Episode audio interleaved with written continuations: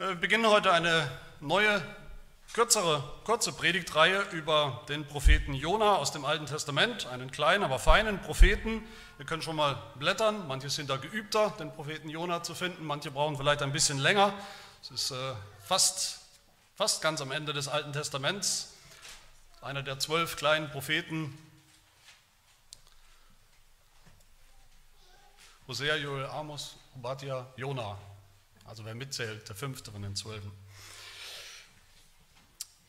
Ich habe überlegt, kurz überlegt, ob wir als Predigttext, als, als Predigt, als Schriftlesung den ganzen, äh, das ganze Büchlein Jona lesen. Immerhin sind es nur 48 Verse insgesamt. Habe mich dann doch dagegen entschieden.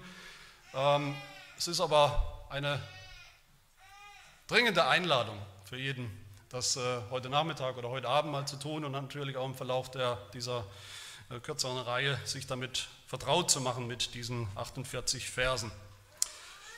Wir hören auf Jona Kapitel 1 die ersten beiden Verse. Hört das Wort Gottes. Und das Wort des Herrn erging an Jona, den Sohn Amitais, folgendermaßen: Mache dich auf, geh nach Ninive in die große Stadt und verkündige gegen sie denn ihre Bosheit ist vor mein Angesicht heraufgekommen.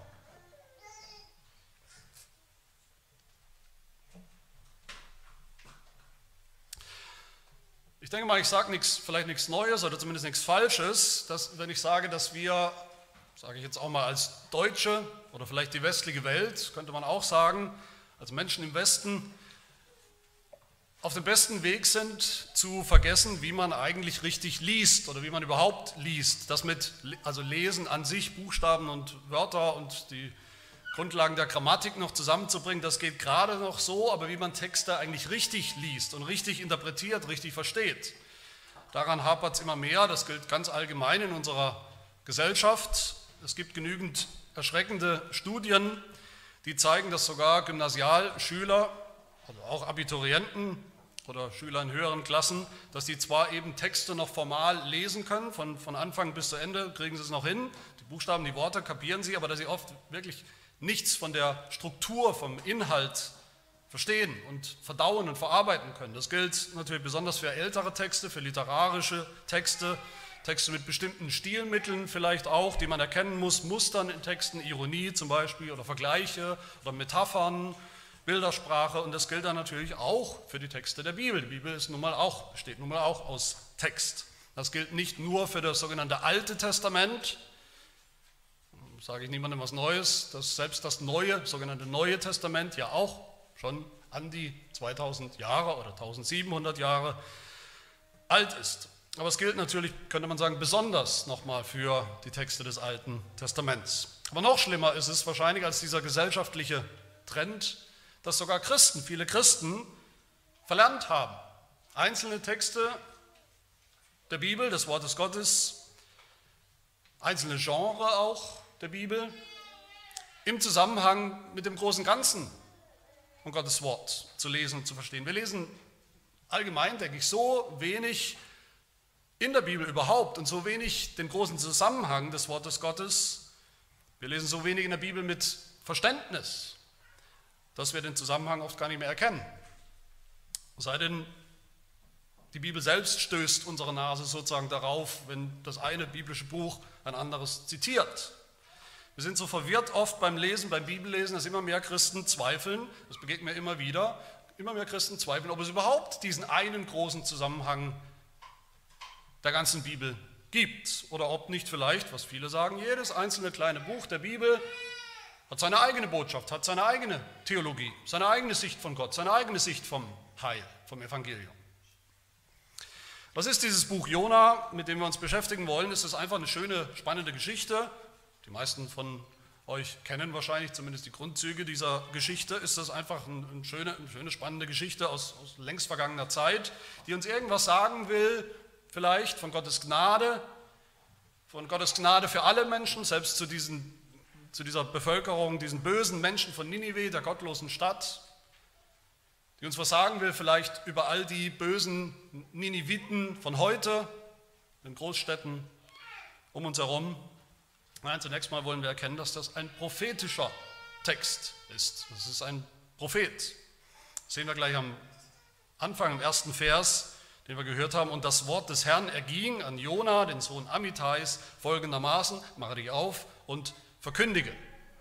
Gott spricht zu ihm und er spricht, was Gott zu ihm gesagt hat. Das ist die Aufgabe. Jona ist ein Prophet, er soll das tun, was Propheten eben zu tun haben, was sie immer schon getan haben, nämlich verkündigen, sprechen, für Gott, Gottes Wort bringen, nichts weniger als Gottes Wort.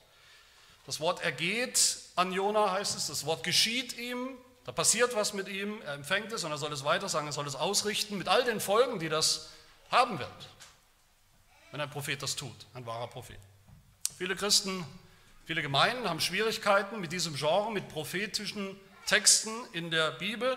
Das heißt nicht, dass sie sie unbedingt äh, nicht mögen. Im Gegenteil, viele Christen, viele Gemeinden sind fasziniert, regelrecht fixiert auf prophetische Texte. Das ist vielleicht ihr Lieblingsgenre. Viele stürzen sich darauf und machen eine regelrechte Wissenschaft daraus, was uns diese Texte jetzt im Detail über unsere Zukunft zu sagen haben, was wir da rauslesen können und interpretieren können. Das Problem dabei ist, dass Prophetien in der Bibel allgemein niemals exakte Voraussagungen der Fakten sind, wie sich das alles im Einzelnen, im Detail abspielen wird. Propheten sind nicht allwissend, auch nicht dadurch, dass Gott zu ihnen spricht. Sie bleiben Menschen und sie sehen eben nur ganz dringlich, dass da was kommt. Was genau im Detail, wie genau, das können Sie nur ausdrücken in der Sprache, die Sie kennen, in den Bildern, die Sie kennen. Poetische Sprache, bildhafte Sprache. Dieser Zwang, fast krankhafte Drang von vielen Christen, prophetische Texte wortwörtlich, wie sie sagen, muss man wortwörtlich interpretieren, wortwörtlich verstehen. Das ist so ein, ein tiefes und schlimmes Missverständnis von prophetischer Rede in der Bibel insgesamt in, insgesamt. Das würde hier bedeuten zum Beispiel, dass wir eigentlich das Buch Jona gleich wieder zuschlagen können. Weil das Buch Jona eine Botschaft ist an Israel. Und Israel ist Israel, nicht die Gemeinde, sagt man. Also geht es uns eigentlich höchstens sehr, sehr indirekt an, dieses Buch. Das kleine Buch Jona ist nur eins von vielen prophetischen Büchern im, im Alten Testament. Das ist ein ganz besonderes Buch, ein, ein, auch sehr anderes als die anderen, ein eigenwilliges Büchlein. Meistens sind Propheten sowas wie Helden in den Büchern, in den Geschichten.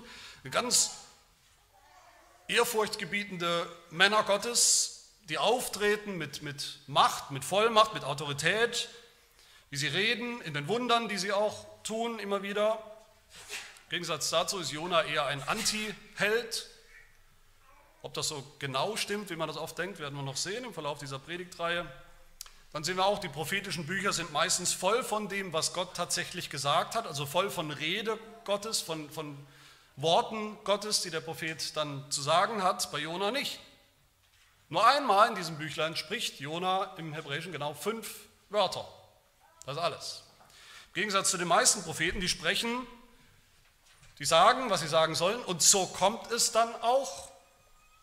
Jona spricht, das ist seine Botschaft, Kapitel 3, das wird er dann sagen, in 40 Tagen wird Ninive zerstört.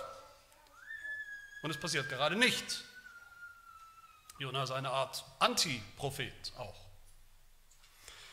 Das Wichtigste an diesem ganzen Büchlein ist die Geschichte, die, die Story, die sich da abspielt und entfaltet. Und die ist sehr spannend und sehr vielschichtig und auch durchaus unterhaltsam.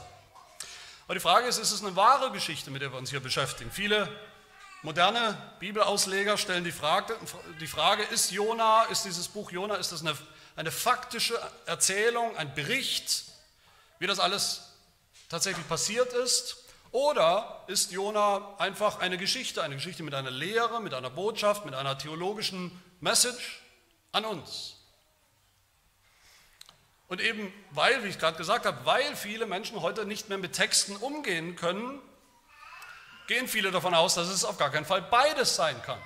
Es kann nur entweder oder sein. Es können nur entweder die Fakten sein oder es ist halt eine schöne Geschichte mit einer theologischen Botschaft. Und wir wissen alle, sobald dann noch irgendwelche völlig unmöglichen Wunder vorkommen in dieser Geschichte, dann kann sowieso kein Bericht mehr sein. nichts, was wirklich passiert ist, sondern höchstens eine inspirierende Botschaft.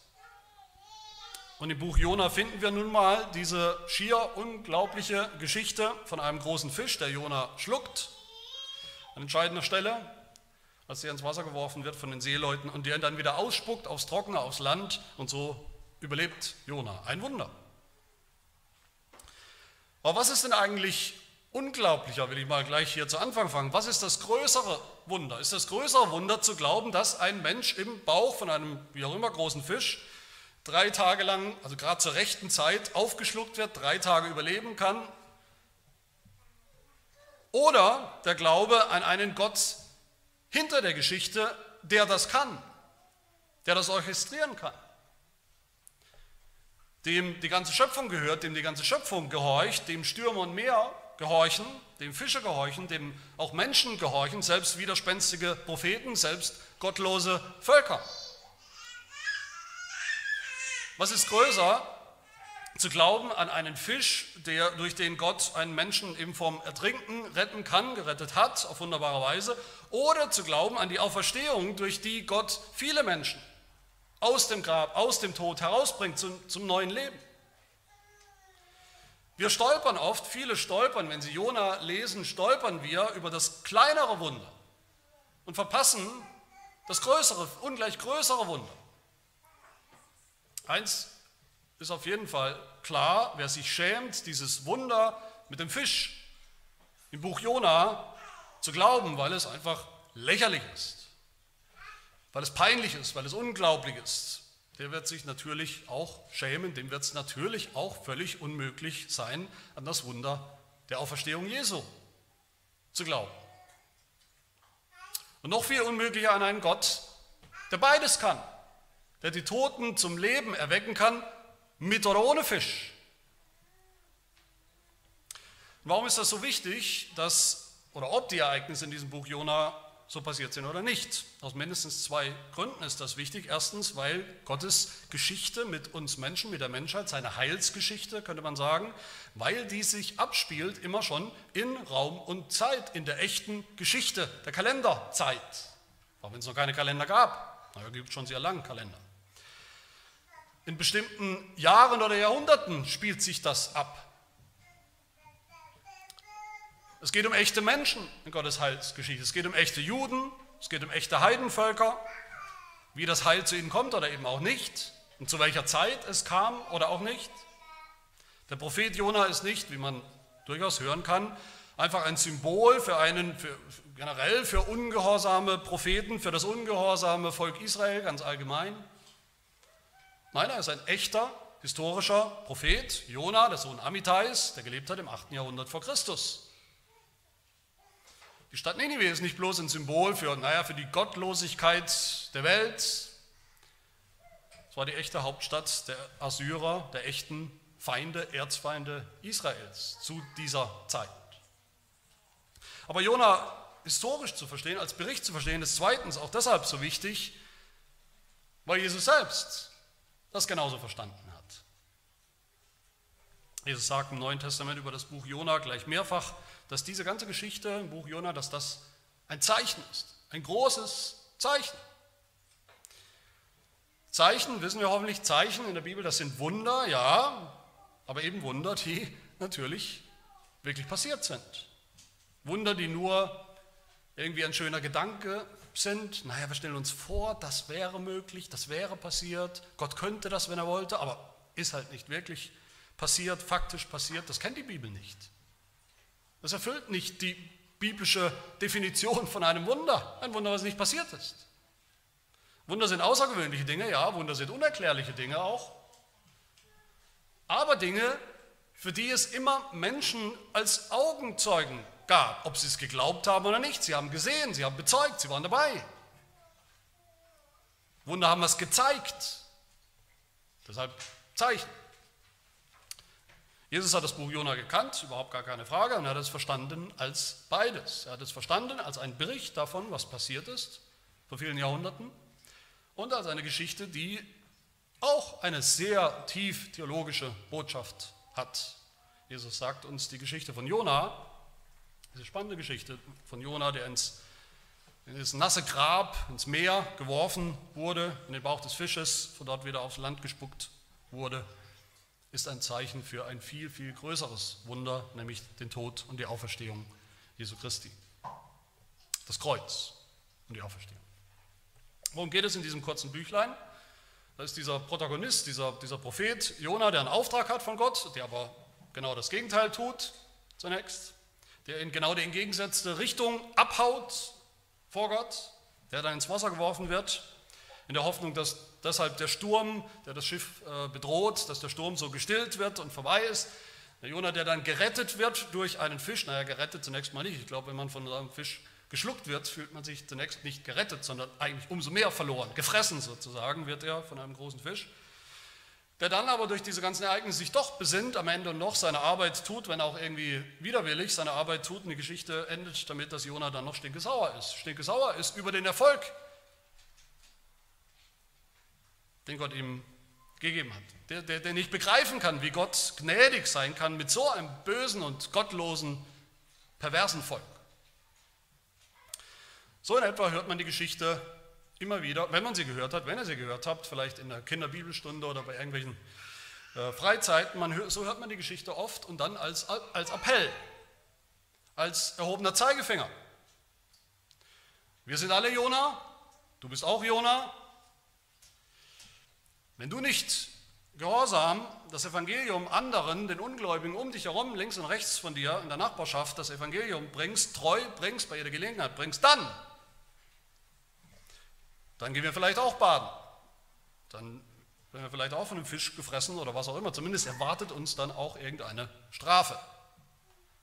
Gott will alle Menschen retten, ist die Botschaft, sei nicht sauer, sei nicht neidisch, wenn Gott deinem unangenehmen Nachbarn auch Gnade schenken, Gnade walten lässt, denen, die das überhaupt nicht verdient haben. Wenn wir Glück haben, wird dann noch irgendwie hinzugefügt, noch der Bogen geschlagen und gesagt, naja, all, das mit dem Fisch, Jonah und dem Fisch, hat dann auch irgendwas noch mit Jesus zu tun. Seine Auferstehung. Weil das ja zumindest schwarz-weiß im Neuen Testament steht. Da kommt man nicht dran vorbei. Aber wir wollen uns heute fragen oder anschauen, auch als in dieser kurzen Einleitungspredigt, selbst zu diesem kurzen kleinen Buch gibt es eine Einleitungspredigt, wie sollen wir dieses Buch lesen und verstehen? Geht es wirklich nur um diesen, diese Biografie von diesem Propheten Jona, was hat das mit uns zu tun? Ist das wirklich so ein Appell, das Buch einfach ein großer Appell, dass wir mehr evangelistisch werden, so ein bisschen gnädiger auch umgehen mit den Ungläubigen dieser Welt? Wie passt das Buch rein in den Rest der Bibel? Was ist seine Botschaft? Und die vier Prinzipien, die ich euch hier jetzt mitgeben will, die gelten dann alle vier, nicht nur für das, für das Buch Jona, die gelten auch für die anderen prophetischen Schriften, wo wir nicht so die Hilfe vom Neuen Testament bekommen und die Hinweise, wie wir es zu verstehen haben, wie es jetzt bei Jona zum Beispiel der Fall ist. Wie sollen wir das Buch Jona lesen und anwenden für heute? Der Kirchenvater Augustinus hat mal gesagt, ein Zitat, das Neue Testament ist im Alten schon verborgen, das Alte Testament ist im Neuen offenbar. Das ist das erste und wichtige Prinzip, wie wir die Bibel lesen. Es bedeutet, für uns. Vielleicht ist es Wiederholung für viele, vielleicht ist es neu. Vielleicht müssen wir es immer wieder hören. Das bedeutet, das Alte Testament und das Neue Testament, die zwei Teile der Bibel, sind nicht und waren nie in sich abgeschlossene zwei Teile. Als könnten wir das Alte Testament eben für sich allein isoliert betrachten und analysieren, welche Botschaft es hat, welche Lehren. Und daneben das Neue Testament genauso. Als wäre das Alte Testament alt, also im Sinne von überholt, da kam eben das, das Neue danach und das ist jetzt in vielem Sinne eben besser und anders. Das bedeutet aber auch, wenn wir das so sehen und so lesen, die Bibel, dass wir überhaupt nicht irgendwie zwanghaft und krampfhaft irgendwelche Verbindungen zwischen dem Alten und Neuen Testament herstellen müssen, irgendeine symbolische Verbindung, die es vielleicht gar nicht gibt, die, die gar nicht da ist, aber die irgendwie schön ist und uns vielleicht hilft. Manchmal haben das Theologen gemacht, immer wieder haben das Theologen und Ausleger und Prediger gemacht, beim Buch Jona auch, bei vielen anderen Büchern des Alten Testaments bis heute. Das nennen wir Allegorie. Eine Allegorie ist, man nimmt irgendwas in irgendeiner Geschichte oder auch jetzt im Alten Testament, irgendein Detail, ein Ereignis, eine Person, Man nimmt das als Bild, als Symbol für irgendeine geistliche Wahrheit, geistliche Botschaft, auch wenn, und das ist das Entscheidende, wenn diese, auch selbst wenn diese geistliche Botschaft überhaupt nicht drinsteckt im Bild, im Symbol, in der Person, in der Geschichte. So hat der Kirchenvater Hieronymus zum Beispiel gesagt über Jona, Jona, der flieht nach Tarsis, Jona, der abhaut, nach Tarsis flieht, das ist ein Bild für Jesus, nämlich für den Jesus, der aus dem Himmel geflohen ist, abgehauen aus dem Himmel auf die Erde. Augustinus hat gesagt, der Wurm, der uns begegnet am Ende vom Buch Jona, der Wurm, der diese schöne Rizinuspflanze, an der der Jona so viel gefallen hat, weil sie so schönen Schatten spendet, der Wurm, der diese Pflanze dann kaputt macht, frisst, wegnimmt, ist ein Bild für Jesus natürlich.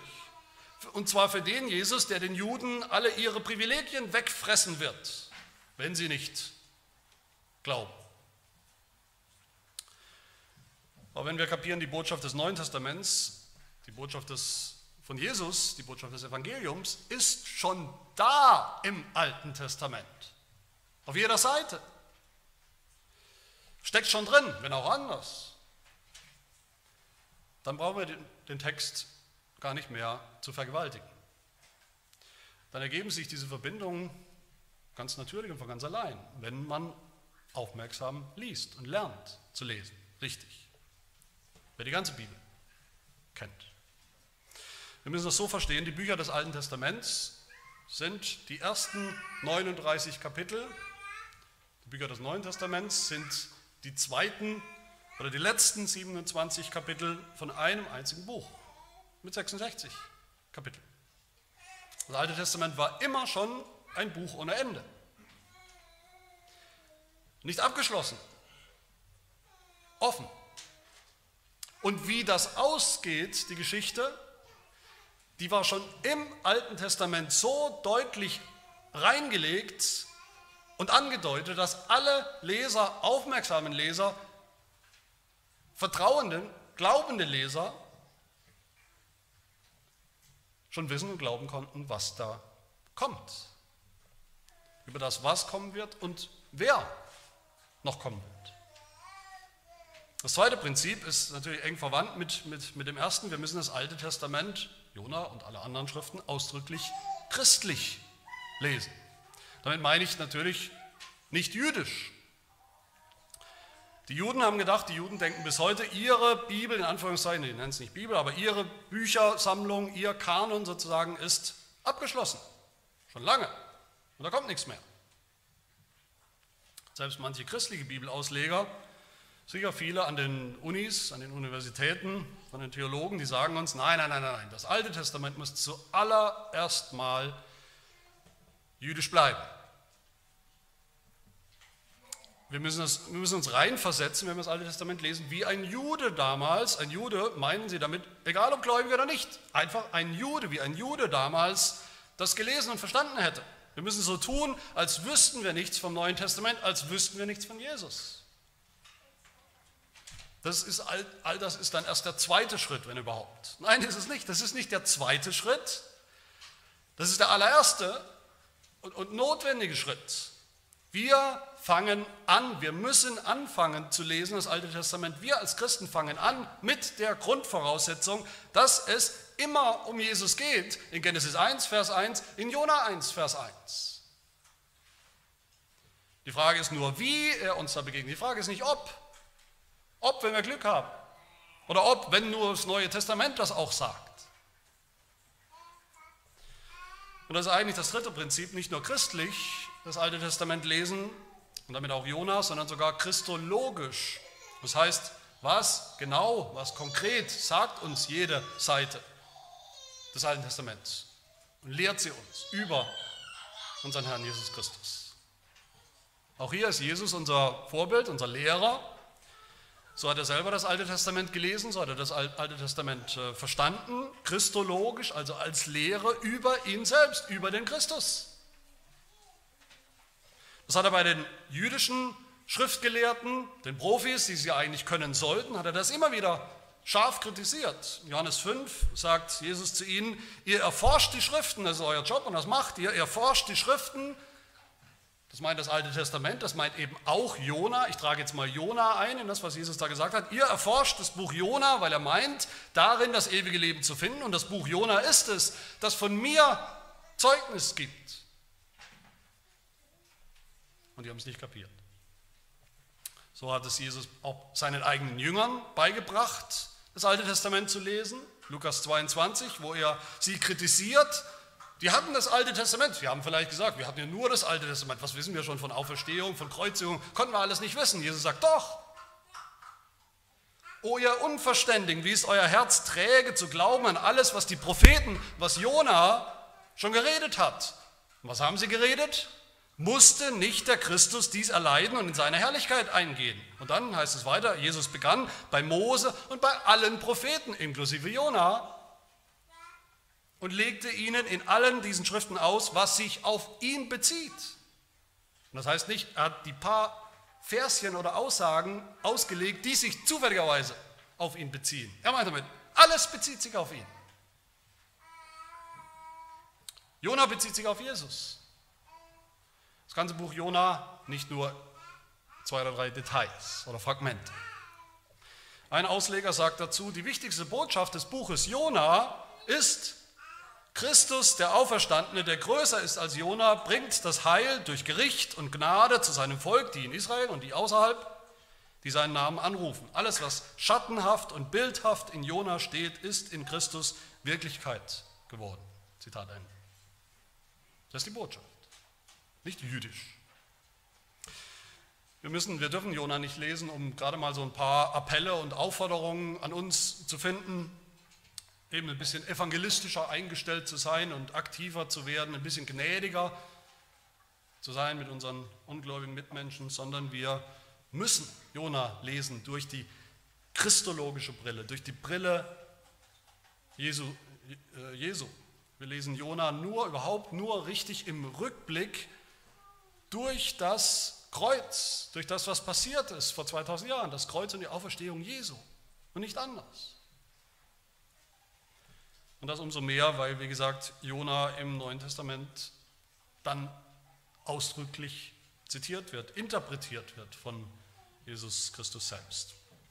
Aber selbst hier will ich trotzdem nochmal deutlich sagen, selbst wenn wir das nicht hätten, diese paar Aussagen Jesu, die ausdrücklichen Aussagen Jesu im Neuen Testament zu Jona und was Jona bedeutet, was das Zeichen des Jona bedeutet, was das mit ihm zu tun hat, selbst wenn wir das nicht hätten, selbst wenn wir irgendeinen Propheten hätten im Alten Testament, irgendein Büchlein im Alten Testament, das überhaupt nicht ausdrücklich zitiert wird und interpretiert wird im Neuen Testament, wo wir keine ausdrückliche Bedienungsanleitung sozusagen hätten im Neuen Testament, wäre das alles nicht unklarer oder unwahrer, was ich gerade gesagt habe. Jona und all die anderen Propheten wären trotzdem Bücher, trotzdem Geschichten, die wir nicht mal anfangen können richtig zu verstehen, wenn wir nicht kapieren, was sie uns ultimativ Wesentliches und Wichtiges über Jesus Christus, den Sohn Gottes, den Retter der Welt, den Messias, zu sagen haben und auch sagen. Und zwar nicht nur in einzelnen Bildern, sondern in ihrer Gesamtbotschaft vom ersten bis zum allerletzten Vers. Und mein viertes Prinzip, das ich euch mitgeben will, wir müssen Jona theologisch lesen.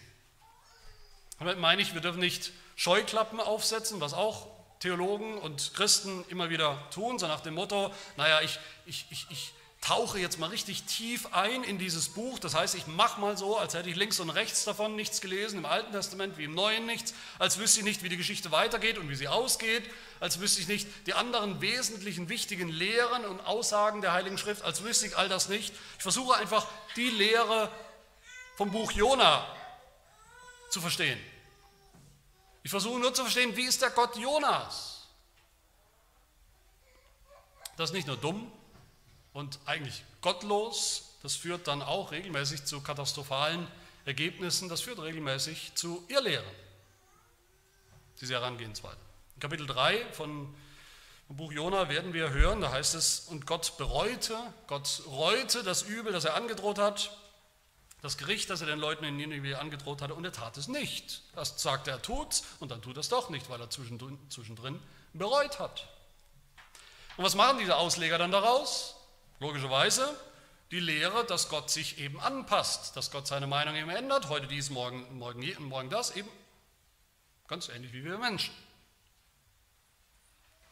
Viele Christen machen den Denkfehler, auch besonders bei den Propheten. Naja, ist halt Altes Testament. Das ist halt ein Gott der Rache und des Zorns und des Gerichts. Für die Gnade müssen wir dann warten bis zum Neuen Testament. Gnade gibt es erst so richtig im Neuen Testament. Nein, das Alte Testament ist schon so voller Gnade. Auch Jona, wie wir sehen werden, ist ein Buch voller Gnade. Gnade für die Seeleute, Gnade für Ninive, sogar Gnade für Jona selbst und Gnade für uns. Aber es ist eben nicht ein Entweder-Oder. Entweder Gericht oder Gnade. Bei Jona sehen wir, wie Gottes Gnade kommt durch das Gericht, trotz des Gerichts. All das zusammen, meine Lieben, worum es hier geht in diesem Buch Jona, die Prinzipien, wie wir dieses Buch richtig lesen und verstehen, wie es dann auch zum Evangelium wird für uns, weil es das ist, immer schon. All das zusammen finden wir in den Worten Jesu selbst zum Buch Jona. Jesus, Jesus spricht, wie schon angedeutet hat, vom, vom sogenannten Zeichen des Jona. In Lukas 11 sagt Jesus zu den Juden, dies ist ein böses Geschlecht, Juden. Es fordert ein Zeichen, aber es wird ihm kein Zeichen gegeben werden als das Zeichen des Propheten Jona. Denn, sagt Jesus, die Erklärung, denn, was bedeutet dieses Zeichen? Gleich wie Jona gleich wie, wichtiges Wort, gleich wie Jona den Niniviten ein Zeichen war damals, so wird es auch der Sohn des Menschen diesem Geschlecht sein. Gleich wie. Wofür wird Jona ein Zeichen sein in dieser Geschichte für die Nineviten? Ich muss ja natürlich gnadenlos spoilern, das ist schon klar, aber spätestens heute Nachmittag werdet ihr ja das ganze Buch Jona lesen. Jona wird ein doppeltes Zeichen sein. Ein Zeichen dafür, dass der wahre Gott, den die Nineviten noch gar nicht kennen, zumindest sagen sie das, der einzige Gott, der aber trotzdem der einzige Gott ist, ob man ihn kennt oder nicht, dass er sie richten wird, richten will, wegen, wegen ihrer Gottlosigkeit, dass er sie vernichten will in seinem Gericht. Aber Jona wird dann auch zum Zeichen für Gottes Gnade. Wie wir sehen werden, ist dieses Gericht nicht unumkehrbar. Eben noch völlig gottlose Menschen in dieser feindlichen, gottlosen Stadt hören den Propheten im Verlauf der Geschichte. Sie hören seine Worte, sie hören das Wort Gottes und sie kehren um, plötzlich, überraschend. Sie kehren um, sie tun Buße, sie werfen sich voll und ganz auf diesen Gott, den sie eben noch scheinbar nicht kannten. Sie werfen sich voll und ganz auf seine Gnade und finden das auch. Wer weiß, sagen sie in Kapitel 3, Gott könnte vielleicht doch noch ablassen von seinem Zorn, sodass wir nicht untergehen. Wir versuchen es. Unsere einzige Hoffnung. In Matthäus 12 spricht Jesus auch nochmal von diesem Zeichen des Jona, aber ein bisschen anders. Die Juden wollen da auch ein Zeichen von Jesus, ein Beweis, dass er ist, wer er ist, dass er Macht hat, dass er Vollmacht hat, ein Beweis für seine Gottheit. Und was sagt Jesus da? Er sagt, ein böses und ehebrecherisches Geschlecht begehrt ein Zeichen, aber es wird ihm kein Zeichen gegeben werden, als nur das Zeichen des Propheten Jona. Denn, was ist das Zeichen, die Bedeutung? Denn gleich wie Jona, wieder ein gleich wie, gleich wie Jona dieses Mal drei Tage und drei Nächte im Bauch des Riesenfisches war, genau so wird der Sohn des Menschen drei Tage und drei Nächte im Schoß der Erde, im Grab sein. Die Männer von Ninive werden im Gericht auftreten gegen dieses Geschlecht, gegen die Juden. Diese alten Niniviten werden auftreten im, äh, im Gericht gegen Gottes eigenes Volk und werden es verurteilen, denn sie taten Buße, sagt Jesus, auf die Verkündigung des Jona hin. Und siehe, hier ist einer, der größer ist als Jona. Das Zeichen des Jona ist also auch ein Zeichen gegen die Juden, gegen Gottes eigenes Volk. Wenn selbst die Gottlosesten der Gottlosen, diese Heiden hier, die Assyrer, die gar nichts wissen, nur wie man raubt und, und brandschatzt, die, wie, es im äh, allerletzten Vers von Jona heißt, die nicht mal ihre rechte Hand von der linken unterscheiden können in Bezug auf das, was sie von Gott wissen. Nicht mal das wissen sie. Wenn selbst die umkehren und Buße tun, sich als Sünder erkennen vor dem einzig wahren Gott. Wie schlimm, wie furchtbar, wenn Gottes eigenes Volk Israel und die Gemeinde sich zu gut dafür ist, Buße zu tun, sich als Sünder zu erkennen, ihre Sünden zu bekennen. Aber meine Lieben, wir haben es in diesem Buch eben gerade nicht ultimativ mit Jona zu tun. Das wäre eben der Denkfehler. Sondern mit dem größeren Jona, mit Jesus Christus. Der ist der größere Jona, der bessere, größte Prophet.